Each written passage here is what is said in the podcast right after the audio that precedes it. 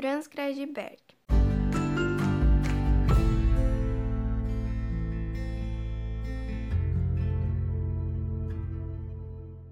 Oi, meu nome é Isabelle Chagas, eu sou da Escola SESI de Regente Feijó e hoje vim falar sobre Franz Kreisberg.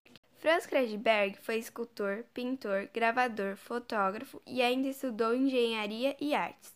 Ele nasceu no dia 12 de abril de 1921 em Kozienice, no interior da Polônia. Ao longo de sua vida, produziu diversas obras com galhos, raízes e troncos de desmatamentos e queimados.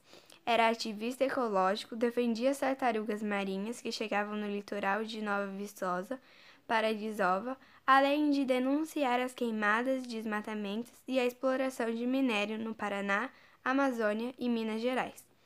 Kreisberg chegou no Brasil em 1948, se naturalizou brasileiro e tentou reconstruir sua família, que acabou morrendo na Segunda Guerra Mundial.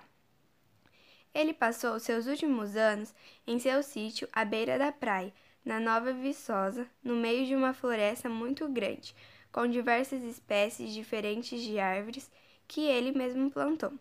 Franz Kreisberg faleceu em 15 de novembro de 2017 no Hospital Samaritano, no Rio de Janeiro, onde estava internado. Bom, esse foi o meu podcast sobre a vida de Franz Kreisberg. Espero que tenham gostado. Um beijo e tchau!